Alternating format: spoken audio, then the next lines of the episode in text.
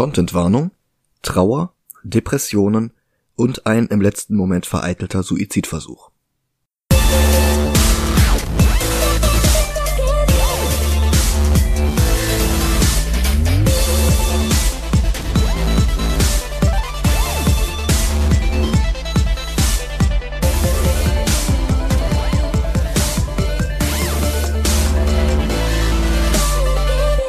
Hallo und willkommen zu Movie Gilantes. Hi, Mein Name ist Michael Heide mein Name ist Dennis Kautz. und eine Woche später, als wir es eigentlich geplant hatten, jetzt doch dann endlich die Folge zu Civil War. Genau. Wir streichen damit auch erstmal unseren Retro-Monat und äh, holen erstmal so ein bisschen auf. Ähm, aber naja, trotzdem ein Feuerwerk zum Jahresanfang. Genau. So kann das ganze Jahr von mir aus bleiben. Ja, geht leider nicht, aber mal schauen. Ja. Kurzer Hintergrund. Am 28. Oktober 2014 kündigte Kevin Feige in einer riesigen Pressekonferenz die gesamte Phase 3 des Marvel Cinematic Universe auf einmal an. Und den Anfang sollte Captain America 3 machen. Untertitel Serpent Society. Ein Zusammenschluss aus Marvel-Schurkinnen und Schurken, die alle nach irgendwelchen Schlangen benannt sind, versammelt vom legendären Mark Grunwald. Dann ratterte Feige die anderen Filme herunter, Doctor Strange, Thor Ragnarök und so weiter und so fort. Am Ende präsentierte er dann eine Übersicht mit allen genannten Filmen, allerdings hatte sich jetzt eine Änderung eingeschlichen.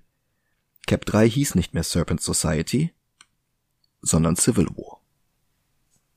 Feige hatte die Filme chronologisch präsentieren wollen, aber er wollte auch nicht den großen Paukenschlag direkt an den Anfang stellen, darum diese Finte. Denn ein Paukenschlag war es auf jeden Fall, anzukündigen, dass die Fortsetzung des bis dahin besten MCU-Films auf einer der erfolgreichsten Storylines des vorangegangenen Jahrzehnts basieren sollte. Ich hatte ja schon davon gesprochen, dass Joe Quesada mit Marvel Knights solche Erfolge erzielt hatte, dass er kurze Zeit später zum Chefredakteur von Marvel als Ganzem befördert wurde, und als solcher hatte er ein paar Ideen, um Marvel aus dem Konkursverfahren herauszuholen, in dem sich der Verlag nach den Streitereien zwischen Ron Perlman, Carl Icahn und Ike Perlmutter befunden hatte. Das hatte ich in der Patreon-Bonusfolge zu Black Widow ausführlich erläutert. Quesadas erster Schritt war, die Kernserien zu sanieren. Und so wurde Joe Michael Straczynski, der Mastermind hinter Babylon 5 und einer der Autoren des ersten Torfilms, an Amazing Spider-Man gesetzt. Grant Morrison durfte die X-Men-General überholen, und Brian Michael Bendis, der mit Daredevil und Ultimate Spider-Man überzeugt hatte, durfte die Avengers verstärkt durch Fanlieblinge wie Spider-Man und Wolverine zu den New Avengers machen. Dazu mehr in der ersten Bonusfolge zu Hawkeye. Ja. Das war nämlich das Line-Up, wo Ronan herkam. Ah. Der nächste Schritt war dann ein großes Sommerevent. Civil War. Auftritt Mark Millar. Der Schotte war ein Freund und Protégé von Grant Morrison gewesen, mit dem er zusammen Serien wie Skrull Kill Crew bei Marvel oder Aztec bei DC geschrieben hatte. 1999 wären die beiden plus Kingdom Comes Mark Wade und Tom Peyer, der heute Chefredakteur bei Ahoy Comics ist, beinahe die Autoren der vier Superman-Heftserien geworden. Leider gab es dann bei DC ein paar interne Probleme und daraus wurde dann doch nichts, aber es wäre richtig cool gewesen. Nachdem Miller dann mit den Ultimate-Versionen der X-Men und vor allem der Avengers zum unangefochtenen Superstar wurde, obwohl Morrison ihm teilweise noch als Ghostwriter aushelfen musste, zerstritten sich die beiden bis heute. Aber da war er auch schon einer der wichtigsten Autoren bei Marvel. Trotz Flops wie Trouble, wo Miller das Sexleben von Tante May, Onkel Ben und Peters Eltern in ihrer Jugend erkundete, Was? Mhm. Ultimates war ein absoluter Erfolg. Und wie schon in der ein oder anderen Folge erwähnt, der wohl wichtigste Einfluss auf das MCU seit Lee und Kirby. In Civil War ließ Miller dann das Teenager-Team New Warriors gegen einen Superschurken namens Nitro kämpfen, der seine Kräfte nutzte, um neben einer Schule zu explodieren, was zu Hunderten von toten Kindern führte. Und zum Superhero Registration Act. Tony Stark argumentierte dafür. Man muss ja auch jede Waffe und jedes Auto registrieren. Ärzte, Polizisten, Piloten und andere Personengruppen sollten in der Regel ebenfalls für eventuelle Fehler zur Rechenschaft gezogen werden können. Da erschien es nur sinnvoll, wenn Nick Fury irgendwo eine verschlüsselte Datei mit den Geheimidentitäten der Superheldinnen und Superhelden hätte. Die meisten dieser Identitäten kannte er ja eh schon. Steve Rogers hielt mit rückblickend an Impfgegner erinnernder Logik dagegen, dass Freiheit auch bedeuten muss, den Konsequenzen des eigenen Handels zu entgehen. Aber so klar die Argumente auch auf Tonys Seite waren, so absurd gestaltete Miller den Konflikt dann im weiteren Verlauf, damit wir alle klar erkennen konnten, dass Captain Americas Seite dann doch die richtige war. Tony baute nämlich in Windeseile zusammen mit Reed Richards ein an Guantanamo Bay erinnerndes Hardcore-Gefängnis in der Negativzone und sperrte ohne Gerichtsverfahren alle ein, die sich weigerten, ihre Geheimidentität preiszugeben. Die beiden klonten außerdem Thor, konnten die Ragnarök genannte Kreatur aber nicht kontrollieren, was den Tod von Bill Foster alias Goliath nach sich zog. Das ist der, der in Ant-Man 2 von Lawrence Fishburne gespielt werden wird. Am Ende waren die beiden Fronten scheinbar unheilbar verhärtet, Captain America wurde gefangen genommen und kurz darauf in seiner eigenen Serie von einer gehirngewaschenen Sharon Carter erschossen. Civil War schuf nicht nur einen neuen Status quo im Marvel-Universum, sondern auch ein neues Modell für Marvel als Verlag. Die Figuren hangelten sich ab jetzt von Event zu Event. Auf World War Hulk folgte Secret Invasion, auf Siege folgte Fear Itself. Zuletzt hatten wir erst vor wenigen Monaten gleichzeitig King in Black, Heroes Reborn, Hellfire Gala, Last Annihilation und Sinister War. What? Ja, alles nur, weil Civil War so ein Erfolg war. Aber wenn die parallel, also fast zeitgleich liefen, mhm. ergibt das dann überhaupt noch Sinn alles? Naja, das eine war halt ein, ein Crossover-Event, das sich aus Venom heraus kristallisiert genau, hatte. Das nächste war in den X-Men-Titeln. Das nächste hatte sich eigentlich so auf ähm, Avengers und Fantastic Four konzentriert, bloß es überlappt sich halt dann auch immer. Dann hast du eine Serie, die hat ein Tie-In in der einen, im einen Crossover, ein Tie-In im anderen Crossover. Naja. Aber wie gesagt, das ist halt alles, weil Civil War so ein Erfolg war. Ja. Und diese Storyline sollte jetzt nicht einfach nur ins MCU adaptiert werden, sondern von den Russo-Brüdern, die mit Winter Soldier schon gezeigt hatten, dass die gute Marvel-Filme konnten. Und dann sollte der Film auch noch Black Panther einführen und einen neuen Spider-Man, weil Disney sich nach Amazing Spider-Man 2 mit Sony einig werden konnte. Denn ich gebe ja zu, das ist der eigentliche Grund, warum wir letzte Woche Civil War sehen wollten, weil nämlich Tom Holland Spidey eingeführt wird, dessen dritter Solo-Film jetzt gerade im Kino läuft. Mhm. Und darum wollten wir uns noch einmal sein Debüt ansehen und den besprechen wir genau jetzt. Yes. Nach Age of Ultron ist Civil War in vielerlei Hinsicht eine Verbesserung. Und das nicht zuletzt, weil er halt auch wirklich eine konsequente Fortführung von Winter Soldier ist. Also klar, es gibt mehr Action, mehr Avengers, Tony Stark hat ganz klar eine der Hauptrollen, und dann führt der Film auch noch Black Panther und Spider-Man ein. Aber die Geschichte von Bucky Barnes war nach den ersten beiden Captain America Filmen einfach noch nicht beendet. Und auch andere Figuren aus Cap 2 wie Black Widow, Falcon, Sharon Carter oder sogar Crossbones alias Brock Rumlow werden hier wieder wichtig. Aber der Reihe nach. Der Film beginnt 1991. Bucky alias der Winter Soldier ist noch in der Hand von Hydra. Und er wird mal wieder aus seinem Kryoschlaf gerissen, damit er eine neue Mission ausführen kann, Dafür lesen seine Vorgesetzten eine Reihe von Triggerwörtern vor, die seine Gehirnwäsche reaktivieren und die ihn zwingen, alle Befehle auszuführen. Da kommen wieder ein bisschen die Spionagefilme aus den 70ern durch, insbesondere Alan Paculas Parallax View von 1974. Dann führt Bucky seine Befehle aus, er stiehlt ein paar Fiolen mit Supersoldatenserum womit die Russos direkt klarstellen, dass das hier zwar auch irgendwie ein Stück weit Avengers Teil 2,5 ist, aber nichtsdestotrotz auch ganz eindeutig die Fortsetzung von Captain America 2 Winter Soldier und nicht zuletzt auch die Fortsetzung von Captain America 1. Hm. Also das ist wirklich eine Trilogie, die hier zu Ende geht. Nach dem Marvel-Intro geht es dann aber erstmal mit dem Team weiter, das am Ende von Avengers 2 versammelt worden war. Cap und Black Widow, unterstützt von Wanda, Vision, Falcon und War Machine. Wobei dieses Team nicht lange zusammenbleibt. Direkt der erste Einsatz geht nämlich schief. Wir befinden uns in Lagos, der größten Stadt Nigerias und der zweitgrößten Stadt Afrikas insgesamt. Gedreht haben sie den Film zu großen Teilen in Atlanta. Captain America 2 war in erster Linie ein Spionagefilm und Teil 3 scheint auch so zu beginnen. Die Avengers sind in Zivil. Lediglich Falcon beobachtet die Lage in vollem Flugharnisch von einem Häuserdach aus. Er schickt dazu auch eine Drohne los, Red Wing. In den Comics ist Red Wing ein echter Vogel, ein lebendiger Falke, wobei, naja, nicht ganz lebendig, ist es ein Vampirvogel. Lange Geschichte, die beiden haben jedenfalls dank Spielerei mit dem Cosmic Cube eine psychische Verbindung zueinander. Das alles für den Film zu vereinfachen hat sich angeboten, wobei ich die Drohne optisch etwas langweilig finde. Ja. Also, ich sag nicht, dass ein Vampirfalke zwangsläufig besser gewesen wäre, aber aufregender auf jeden Fall. Ja, aber es ist jetzt äh, schwierig von Logik zu reden im MCU. also generell bei äh, Superheldenfilmen.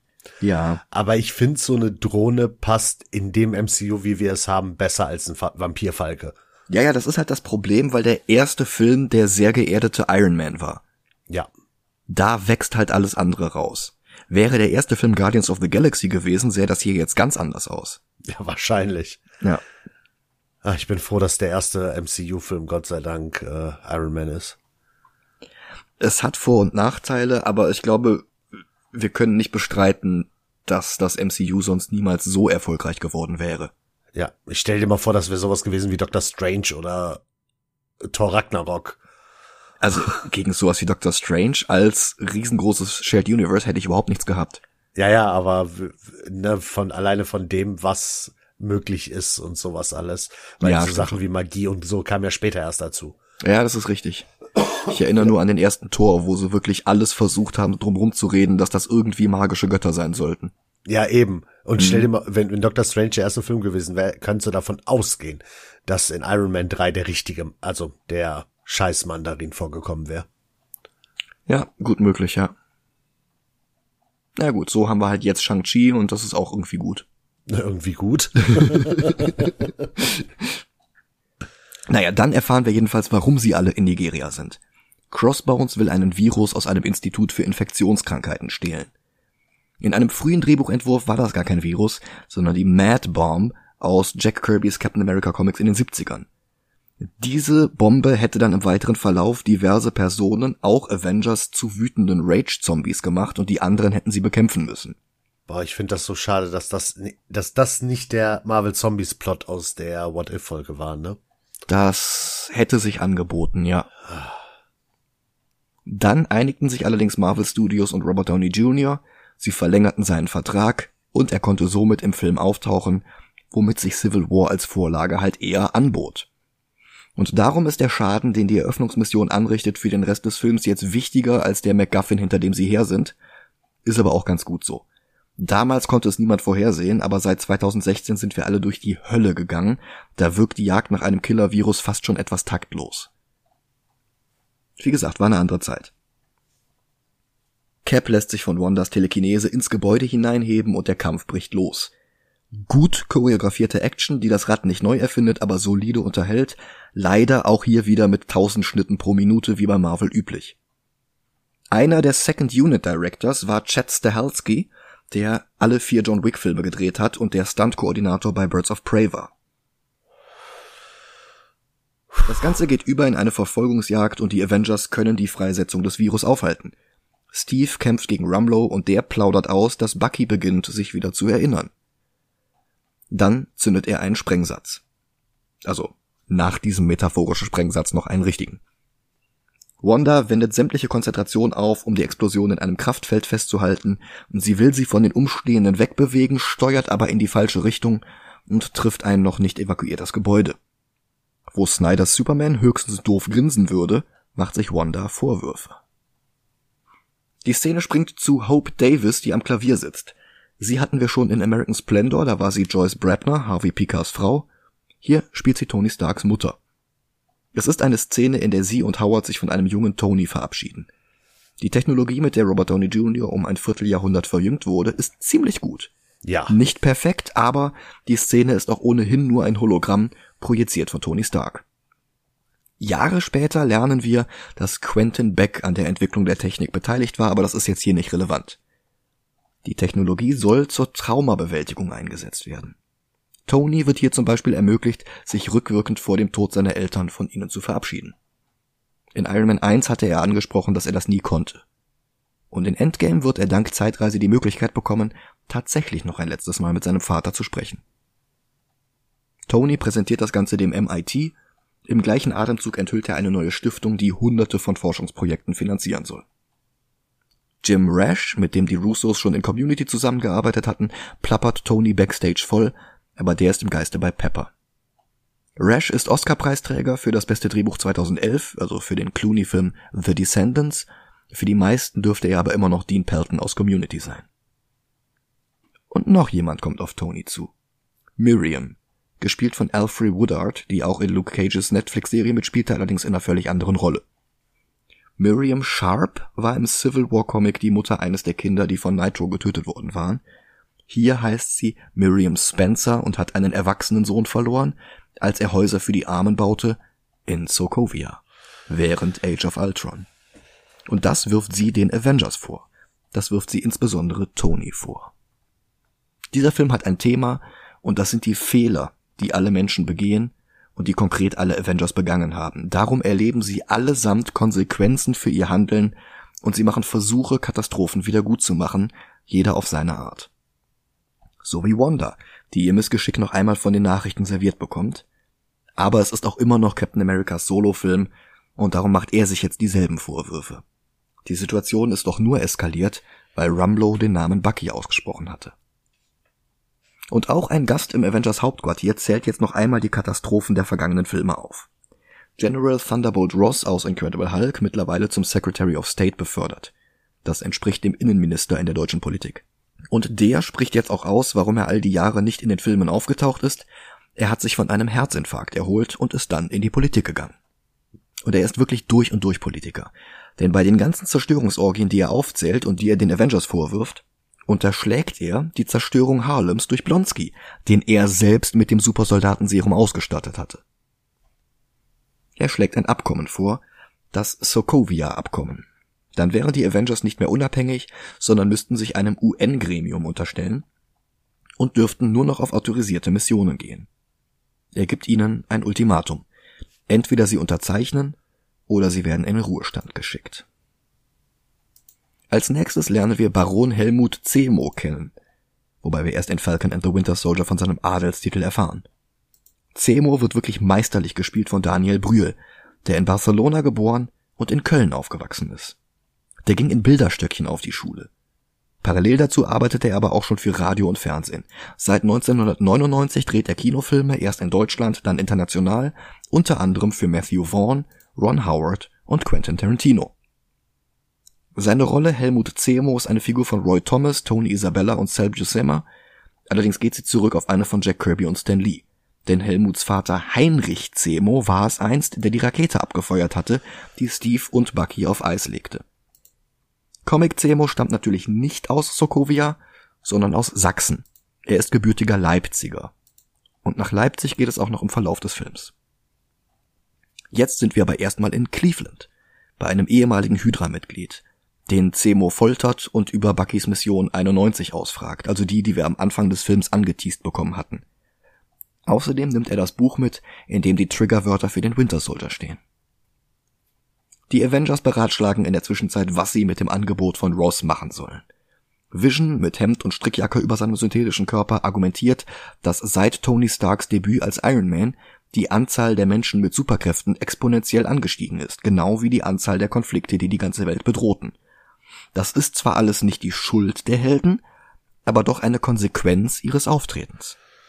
Ein Kontrollorgan, das Superheldentätigkeiten beaufsichtigt, muss nichts Schlechtes sein. Das sieht auch Tony so, der auf Miriam Spencer und ihren Sohn zu sprechen kommt. Er wirft sich seinen Tod vor.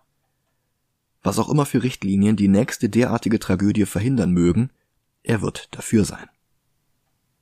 Steve ist dagegen. Indem sie sich einer bürokratischen Behörde unterstellen, würden sie die Verantwortung für ihre Taten bloß auf andere abwälzen. Wenn sie das Dokument von Ross unterzeichnen, dann geben sie ihr Recht auf, selbst zu entscheiden über ihre Taten und über deren Konsequenzen.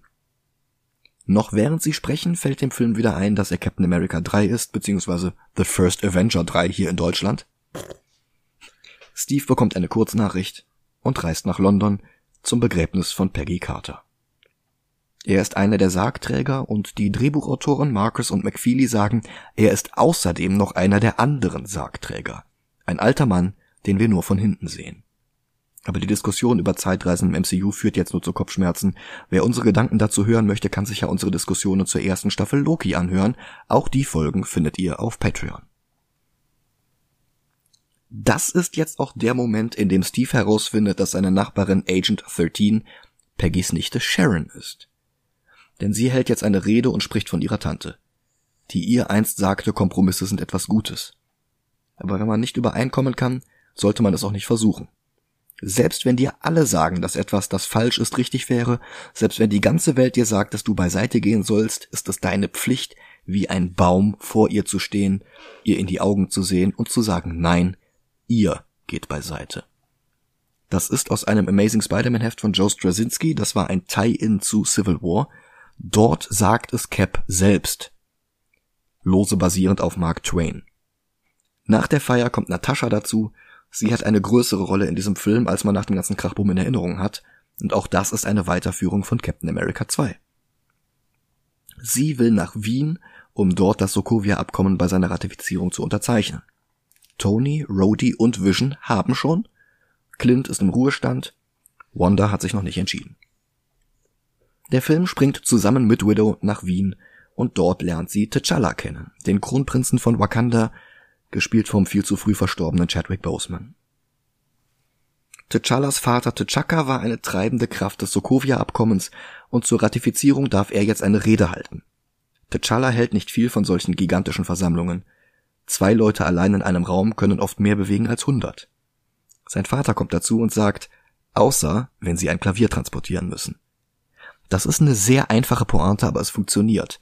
T'Chaka ist uns sofort sympathisch.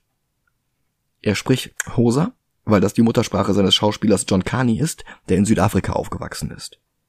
Chadwick Boseman konnte die Sprache nicht, aber weil Carney sie konnte, hat Chadwick zusammen mit Feige entschieden, das zur Sprache Wakandas zu machen. Woraufhin er ganze Sätze auswendig lernen musste, ohne die Sprache zu verstehen, aber Carney hat ihm geholfen.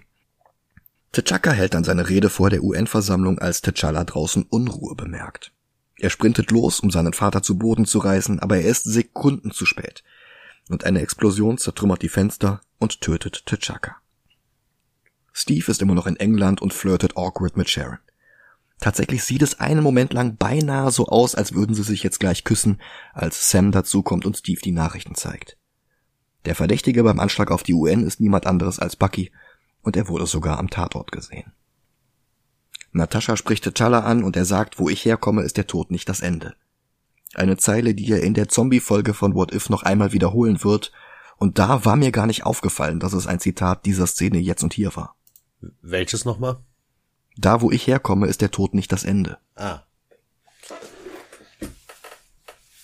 Er erklärt Black Widow jedenfalls, dass die Gottheiten Wakandas die Seelen ins Jenseits holen, wo sie für alle Zeiten frei herumlaufen können.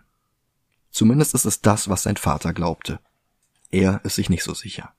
Er weiß nur eins, er will Rache und er wird sie auch bekommen. Er wird Bucky eigenhändig töten. In Black Panther finden wir dann natürlich heraus, dass es diese Jenseitswelt tatsächlich gibt und dass er dort auch nochmal mit seinem Vater sprechen kann. Black Widow telefoniert mit Steve. Sie weiß, dass er sich selbst um Bucky kümmern will. Sie rät ihm davon ab, aber er lässt natürlich nicht locker.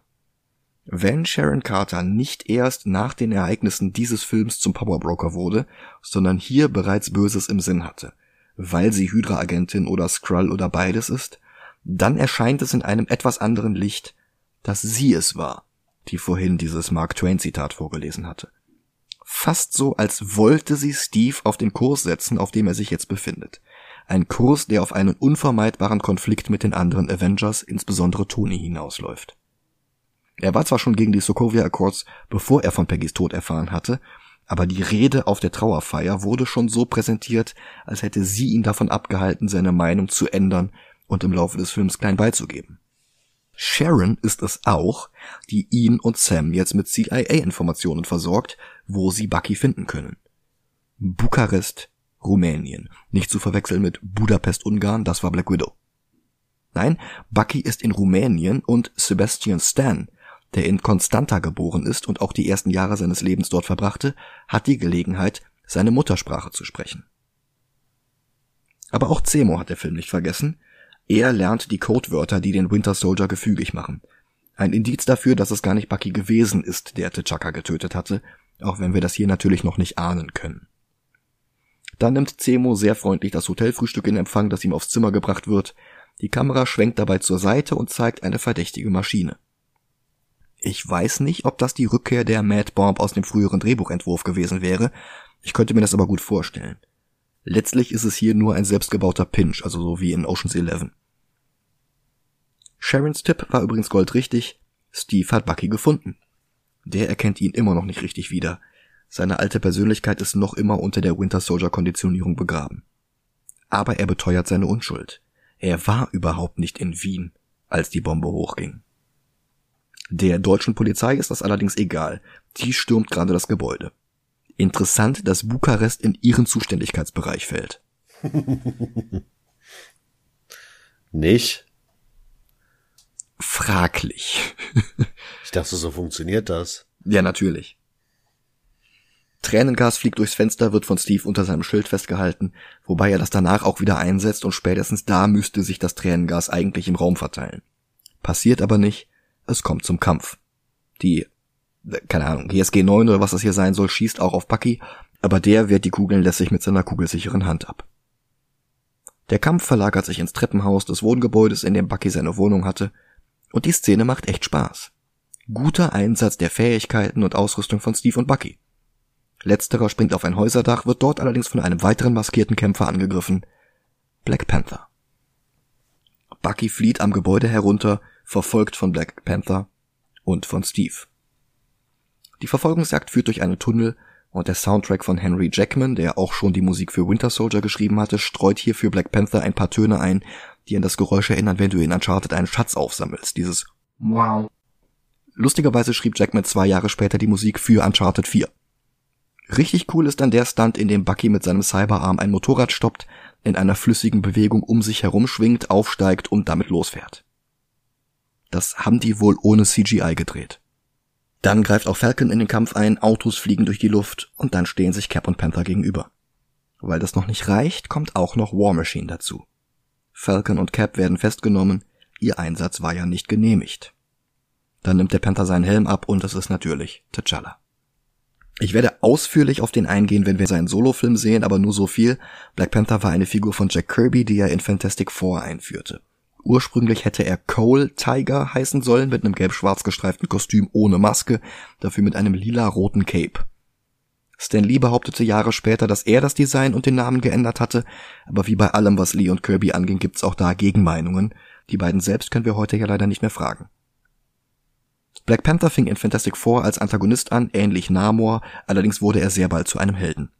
Sein erster Auftritt war ein paar Monate vor der Gründung der gleichnamigen Bürgerrechtsbewegung. Damit nicht über einen Zusammenhang spekuliert wird, hat Stan den Charakter 72 vorübergehend in Black Leopard umbenannt aber schon ein paar Monate später wurde er wieder in Black Panther zurückgeändert, in dem Heft, in dem T'Challa auch den Avengers beitrat, nämlich Avengers Nummer 105. Schon ein Jahr später bekam Panther seine erste eigene Serie und es würde bei weitem nicht die letzte bleiben. Es folgten Auftritte in Zeichentrickserien wie Fantastic Four, Iron Man und X-Men. 2010 bekam er sogar seinen eigenen Cartoon, wobei der lediglich John Romita Jr.'s Zeichnungen aus Black Panther Volume 4 digital animierte. Das sah ein bisschen merkwürdig aus, aber der Cast war bemerkenswert. Panther wurde gesprochen von Jimon Usu, den wir gerade erst letzten Monat in Shazam gesehen haben. Sein Onkel wird gesprochen von Carl Lumbly, der Jahre später in Falcon and the Winter Soldier Isaiah Bradley spielt. Und T'Challas Mutter Ramonda wurde gesprochen von Alfred Woodard. Die haben wir gerade erst vor wenigen Minuten als Miriam Sharp gesehen. Außerdem dabei waren Stan Lee, Phil Lamar, der John Stewart aus Justice League Unlimited, und als Cyclops und Nightcrawler war Nolan North dabei, alias Nathan Drake aus Uncharted. Oh. Mhm. Aber jetzt weiter mit Civil War. Im Avengers Hauptquartier versucht Vision gerade klassische sokovische Küche nachzukochen, um Wandas Laune zu heben. Der Beginn einer Liebesbeziehung, die bis WandaVision ging und vielleicht sogar darüber hinausgehen wird, mal abwarten. Er macht sich Sorgen um den Infinity-Stein in seiner Stirn, denn neben seiner Rolle als Ende der Captain America Trilogie und der Fortführung von Age of Ultron hat Civil War natürlich auch noch die Funktion, Infinity War und Endgame vorzubereiten. Wie alle Filme in Phase 3. Mhm. Und dabei fällt er ein bisschen in die Falle, in die auch Iron Man 2 getappt war. Die Bedeutung des Films für sich alleine stehend geht hier und da ein bisschen in der Bedeutung für das MCU-Franchise als Ganzes unter. Wobei Civil War das trotzdem ein ganzes Stück besser macht als Iron Man 2. Trotzdem, dieser Moment sticht etwas aus dem Film heraus. Wanda will das Gebäude verlassen, aber Vision lässt sie nicht. Tony Stark hat sie unter Hausarrest gesetzt und es ihr nicht mal gesagt. Dann springt der Film nach Berlin, wo die Polizei Bucky hingebracht hat. Wenn sie wirklich nur mit dem Auto unterwegs waren, und so sieht die Szene hier aus, dann waren sie über 17 Stunden unterwegs. Nein. Selbst wenn sie zwischendurch mit einem Flugzeug gereist sind, hätte die Fahrt bis Berlin Mitte mindestens zwei Stunden gedauert.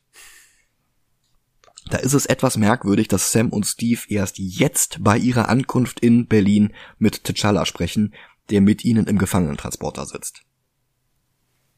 Jetzt merken wir das erste Mal in diesem Film, was für ein fantastischer Schauspieler Chadwick Boseman war.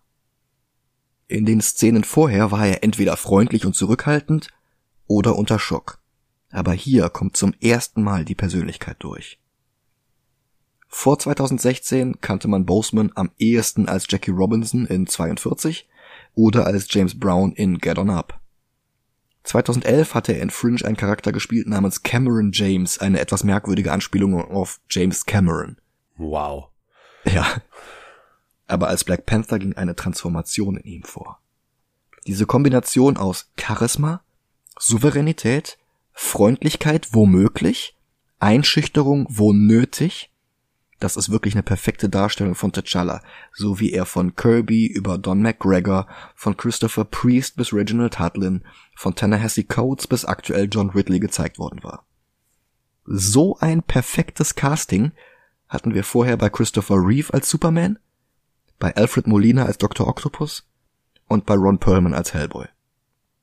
Das ist kein Umkrempeln und Verbessern des Charakters wie Odessu in Oldboy oder Wesley Snipes als Blade das ist wirklich Black Panther. Ja. Nach dem Dreh von Civil War bekam Boseman dann die Diagnose, dass er Darmkrebs hatte. Trotzdem kämpfte er sich die nächsten vier Jahre durch die Filme und ließ sich nichts anmerken. Ob als Thurgood Marshall in einem weiteren Biopic, ob als Cop im Actionfilm 21 Bridges, ob als Soldat in Spike Lee's The Five Bloods, ob als Trompeter in Ma Rainey's Black Bottom, wofür er posthum sogar eine Oscar-Nominierung bekam, oder natürlich immer wieder als Black Panther. Viermal in Filmen, viermal in Episoden von What If. Boseman war phänomenaler Schauspieler und Inspiration für People of Color weltweit. 2020 starb er viel zu früh im Alter von 43 Jahren. Seinen Traum, Jimi Hendrix zu spielen, hat er nicht mehr wahrmachen können. Ich vermisse Chadwick Boseman. Der Film führt jetzt einen weiteren Charakter ein, Everett K. Ross, nicht verwandt oder verschwägert mit Thunderbolt Ross. Der Charakter wurde von Christopher Priest und Mark Texera für die Marvel Knights Serie von Black Panther erfunden. Das war Black Panther Volume 3. Also die Reihe, die auch die Dora Milaje, einen Charakter namens White Wolf und noch einige andere Elemente eingeführt hatte, die im MCU noch wichtig werden. Auch dazu mehr nächstes Jahr. Allerdings war Ross bei Priest stark beeinflusst von Matthew Perry als Chandler aus Friends wobei auch Michael J. Fox und seine Sitcoms Family Ties und Spin City ein Einfluss waren. Also Michael J. Fox und Everett K. Ross ist wahrscheinlich kein Zufall gewesen. Auf den ersten Blick ist es verwunderlich, dass diese Rolle jetzt von Martin Freeman gespielt wird. Allerdings nur, wenn man aus den Augen verliert, wie wandlungsfähig Freeman ist. Ob in Komödien von Edgar Wright, ob als Watson in BBCs Sherlock, ob als Bilbo Beutlin oder Sexszenen-Double in Tatsächlich Liebe – Freeman bekommt das alles hin, scheinbar ohne große Anstrengung. Dabei hatte er seinen Durchbruch, wie Michael J. Fox und Matthew Perry, als Sitcom-Darsteller, und zwar in der englischen Originalversion von The Office. Außerdem war er im Video von Faith No More's I Started a Joke, dem Lied, das eines Tages mal auf meiner Beerdigung gespielt werden soll. Aber ich schweife schon wieder viel zu, viel zu sehr ab. Mehr zu Ross nächstes Jahr. In Black Panther hat er nämlich auch noch mehr zu tun. Hier ist seine Rolle noch eher klein.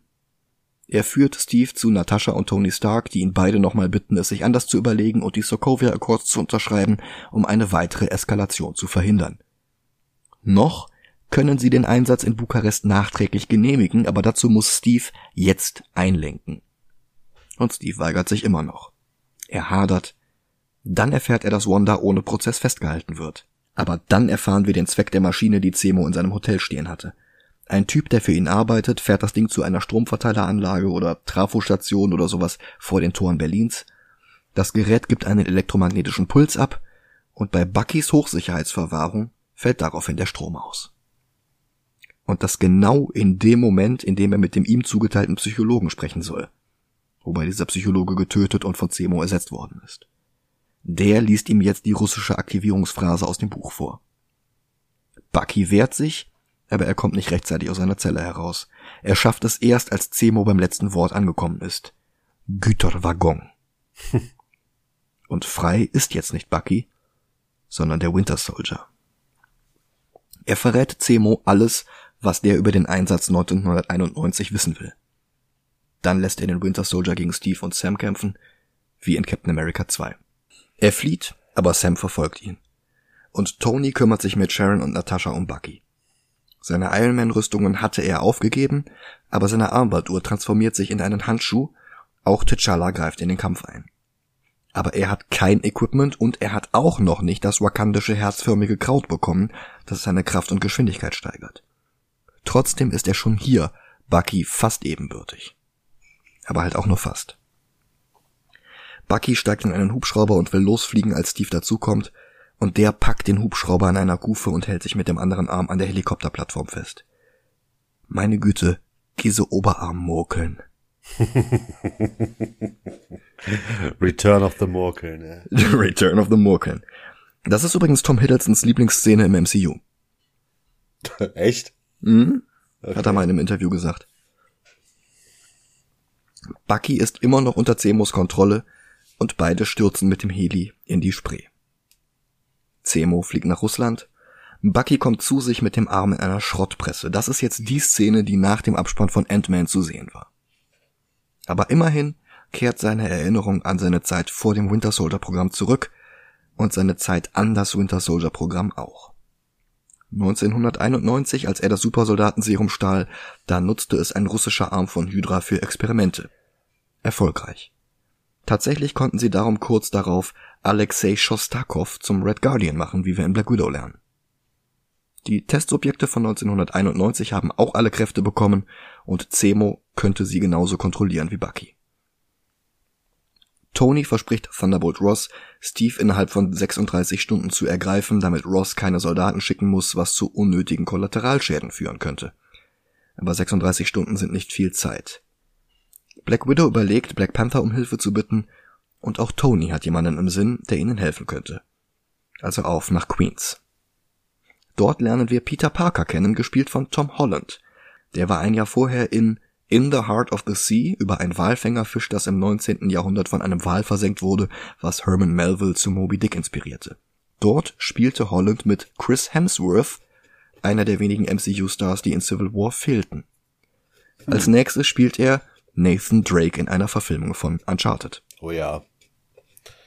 Es ist echt Wahnsinn, wie Uncharted zum Leitmotiv dieser Episode geworden ist, ne? Alle, denen Andrew Garfield nicht nerdig genug war, die aber jetzt Holland lieben, erscheinen mir nicht ganz konsequent. Also okay. ja, dieser Peter macht auf dem Papier Dumpster Diving nach kaputter Elektronik, die er reparieren und verkaufen kann, um seine Tante finanziell zu unterstützen, aber davon sehen wir in den Filmen nichts. Nee. Seine Klamotten sind cool, eine Brille braucht er nicht und einen Flash Thompson, der ihn grundlos niedermacht, gibt es auch nicht. Stattdessen ist Tom Hollands grenzenloses Selbstbewusstsein auch in all seinen Peter-Szenen spürbar.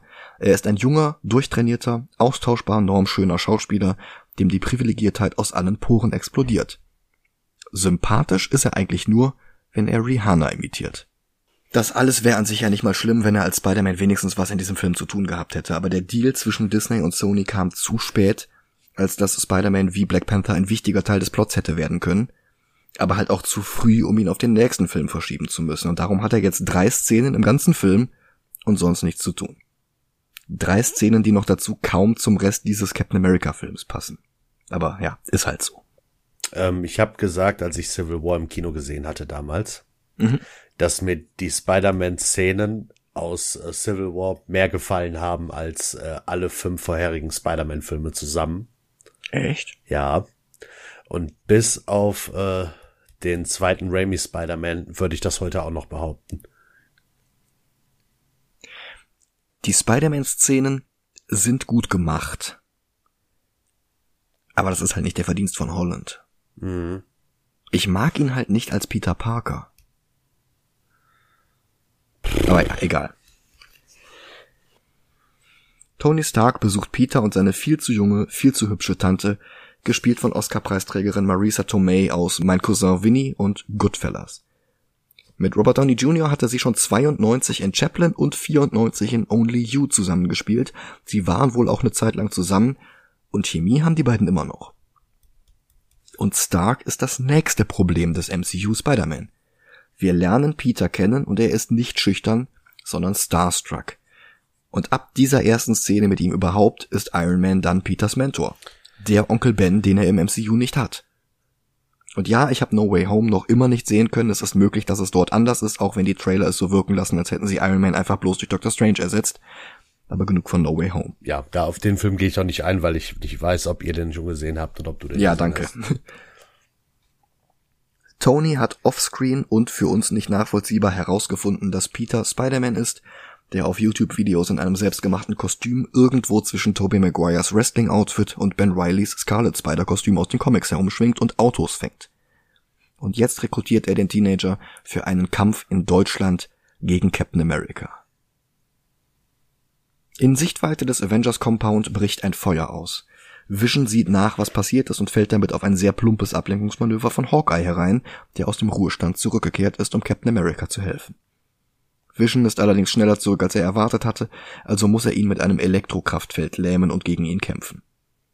Die kurze Sequenz demonstriert eindrucksvoller Visions Fähigkeiten, seine Dichte zu variieren, als alle Szenen mit Vision vor und nach Civil War. Ja. Aber es sind Wonders Hexenkräfte, die diese Fähigkeiten so auf elf drehen, dass ein plötzlich zu dichter, zu schwerer Vision durch den Boden in die Tiefe stürzt.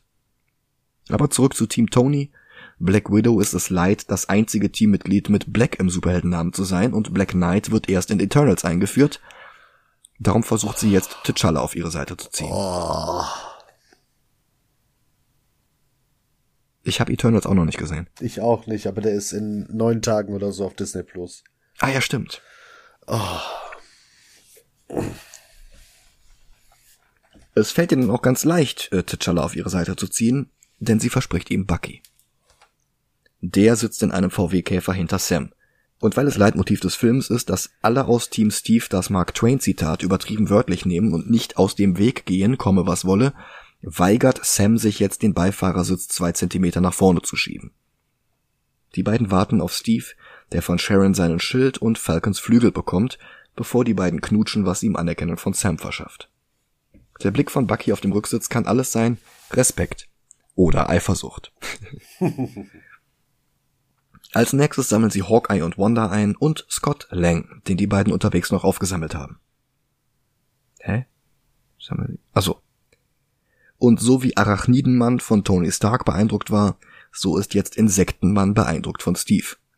Bloß dass Paul Rudd halt ein ungefähr 47 mal besserer Schauspieler ist. Ich bin gerade ein bisschen enttäuscht von dir. Warum? Dass du nicht darauf eingehst, dass Scott Lang die Brustmurkeln und von Captain America inspiziert. ja, stimmt.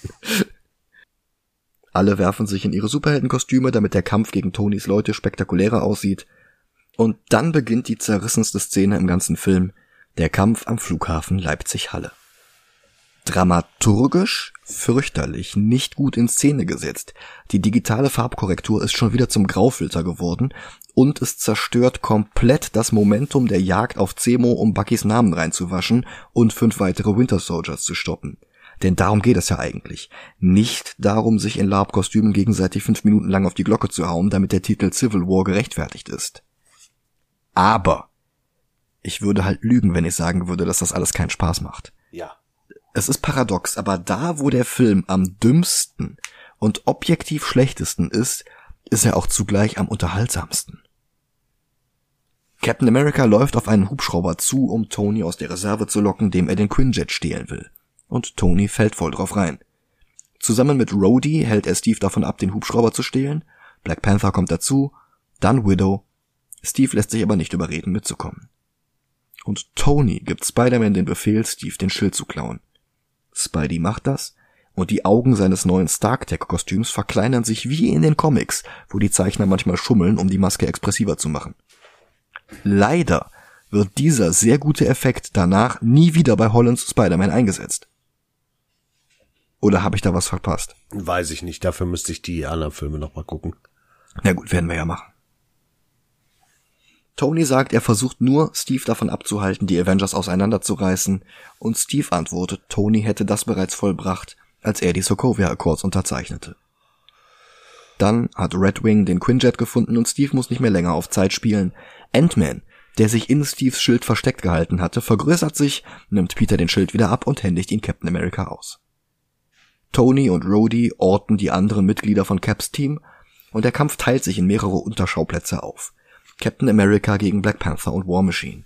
Black Widow gegen Ant-Man, Spider-Man gegen Sam und Bucky, Tony gegen Hawkeye und Wanda, die ihn mit Autos bewirft. Cap und Ant-Man tun sich zusammen, um War Machine mit einem Tanklaster zu bewerfen, den Ant-Man miniaturisiert mitgebracht hatte und der im Flug erst zu voller Größe heranwächst. Team Steve scheint die Oberhand zu haben und eilt zum Quinjet, aber Vision stellt sich ihnen in den Weg. Das verschafft dem Film die Möglichkeit, die zwölf Heldinnen und Helden gegenüberzustellen und für den Trailer aufeinander zulaufen zu lassen. Und das ist dann nur noch das Gegeneinanderhauen von Actionfiguren, aber es macht halt trotzdem oder gerade deswegen Spaß. Selbst wenn der Hintergrund etwas langweilig ist. Aber der Kampf gibt uns Black Widow gegen Hawkeye, Black Panther gegen Bucky, Spider-Man gegen Captain America, Iron Man gegen Falcon, Hawkeye, der Ant-Man mit einem Pfeil abschießt damit er in Tonys Rüstung eindringen und die Elektronik von innen lahmlegen kann, bevor er sich auf Giant Man Größe aufbläst und War Machine aus der Luft fängt als Ablenkung, damit Cap und Bucky mit dem Quinjet abhauen können. Tonys Leute nutzen Teamwork, um mit ihm fertig zu werden, aber das kostet Zeit.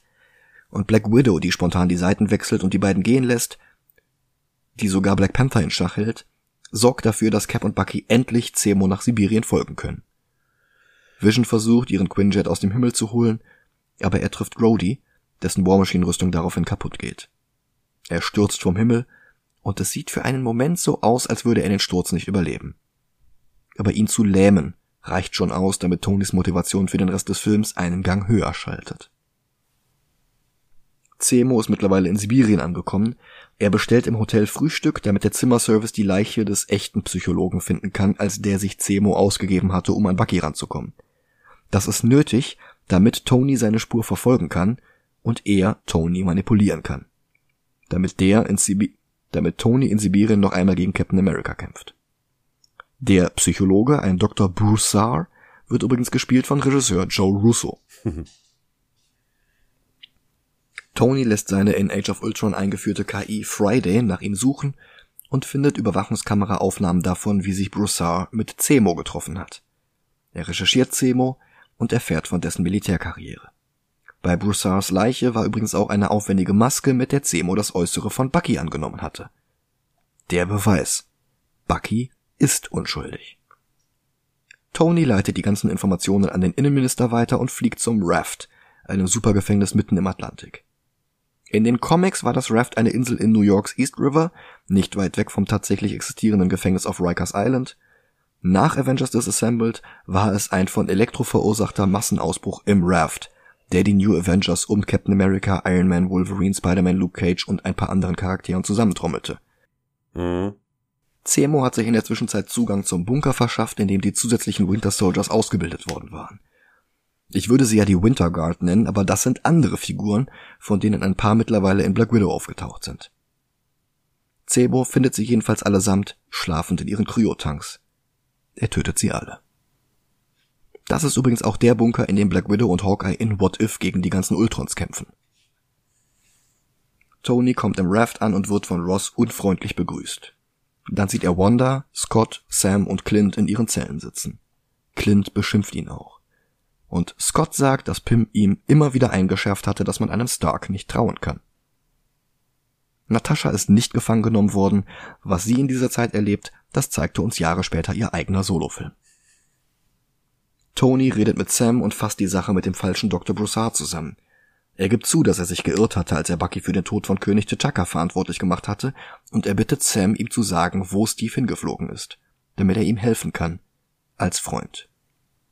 Dann fliegt er wieder los, legt noch im Helikopter die Rüstung an und düst Richtung Sibirien, verfolgt von T'Challa in einem wakandischen Stealth-Flieger. Steve und Bucky, dessen Persönlichkeit und Erinnerungen jetzt wiederkehren, sind dort angekommen. Sie gehen langsam und behutsam durch alle Gänge und laufen Tony in die Arme, der sie unterwegs überholt haben muss. Zusammen erkunden sie den Bunker und laufen Zemo voll in die Falle. Denn Zemo hat Videoaufnahmen vom 16. Dezember 1991 und er lässt sie laufen, damit Tony mit ansehen kann, wie Bucky seine Eltern erschießt, bei genau der Mission, bei der er das Supersoldatenserum stahl. Tony, der seit seinen Solofilmen mit dem Verlust seines Vaters zu kämpfen hat und der auch noch bis Endgame daran zu knuspern hat, der erst zu Beginn dieses Films eine aufwendige Hologrammtechnologie entwickelt hatte, um sich rückwirkend von seinen Eltern verabschieden zu können, dem geht das nahe. Und er fragt Steve bloß, ob Steve es wusste. Und Steve sagt ja. Ein weiterer Kampf folgt auf dem Fuß. Keine episch choreografierte Schlacht wie auf dem Flughafen Leipzig-Halle, sondern ein dreckiger, sehr viel persönlicherer Kampf in einem dreckigen Bunker. Kürzer und um einiges brutaler. Steve versucht Tony aufzuhalten, der schießt eine Rakete gegen die obere Schleuse des Rettungsschachts und sperrt Bucky ein. Bucky fällt den gesamten Schacht herunter. Steve versucht es weiter mit Diplomatie. This won't change what happened. Tony antwortet, I don't care. He killed my mom. Bucky und Steve kämpfen jetzt zusammen gegen Tony und seine Rüstung.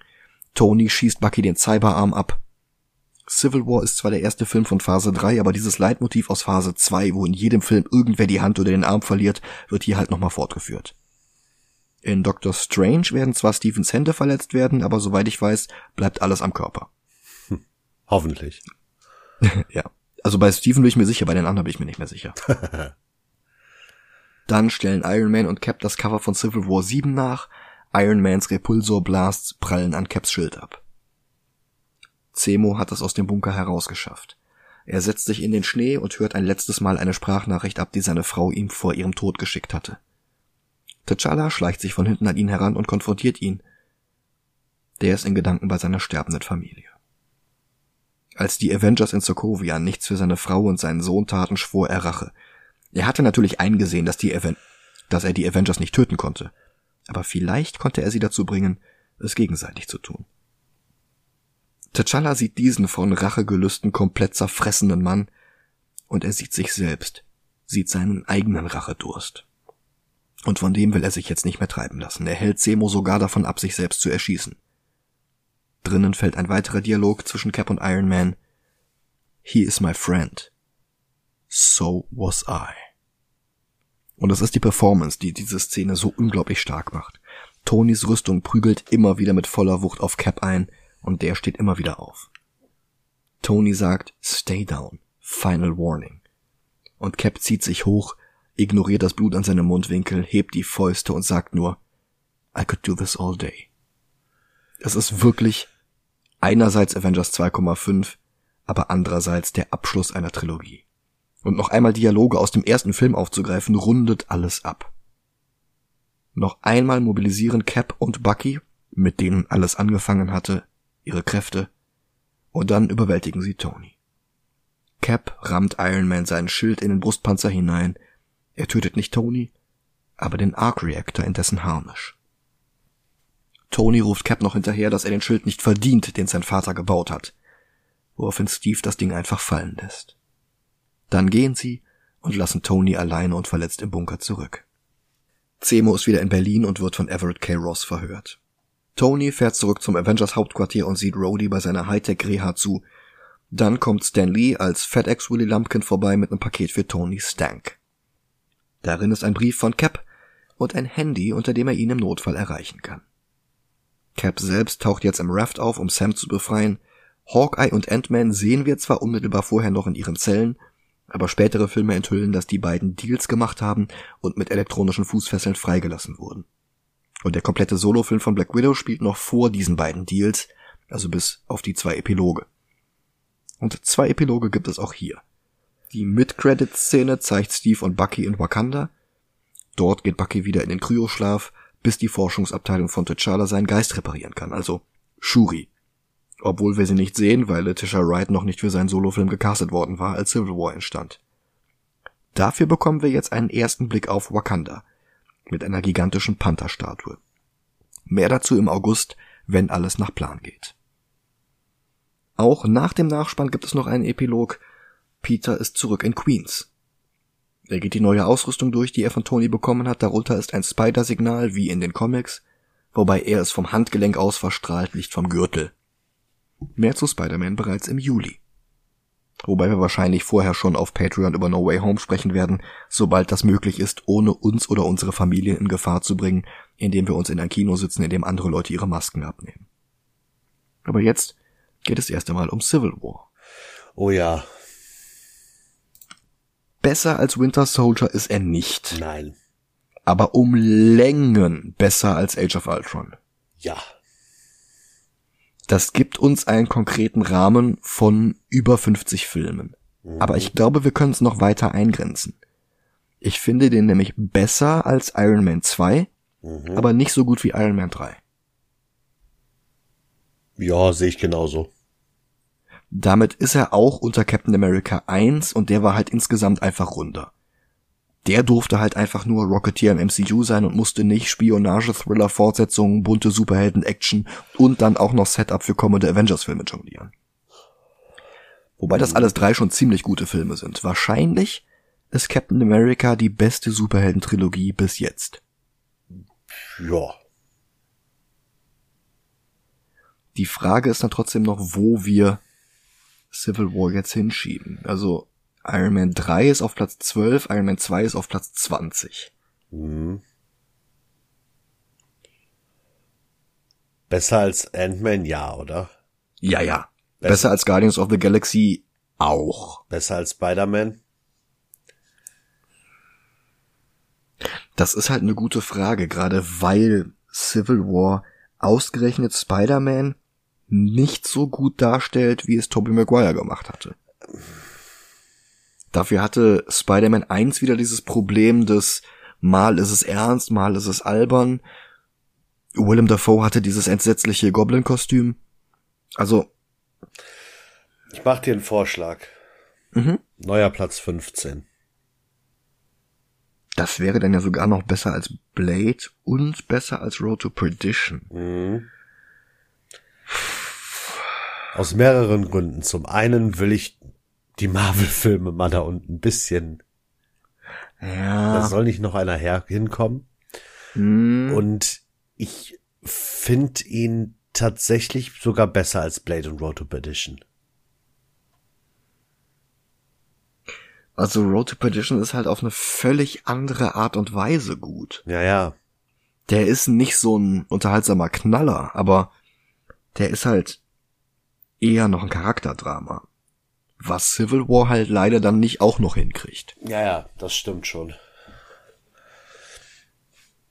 Aber du kannst es ja sogar ein Stück weit vergleichen. Also hier in Road to Perdition hat Tom Hanks seine Frau verloren und seine Kinder bis auf den einen. Dasselbe ist hier mit Zemo passiert.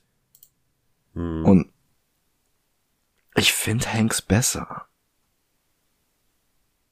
Beide Werke sind sehr, sehr frei auf ihrer Vorlage basierend. Aber ich glaube, bei Road to Perdition hatte mich das mehr gestört. Ja, das stimmt. Du warst kein großer Freund davon.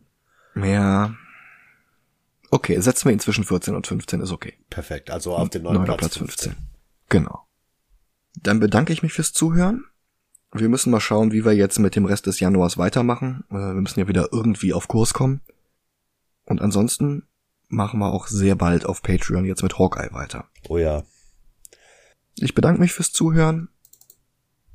Ich bedanke mich für eure Unterstützung, für eure Geduld mit uns, gerade jetzt in den letzten Wochen, als es nicht so lief, wie wir wollten. Und ich möchte mich auch noch bei einem neuen Patreon-Unterstützer bedanken. Vielen Dank, Sven Niemeyer. Dankeschön. Macht es gut. Bis nächste Woche. Ciao, ciao. Ciao, ciao.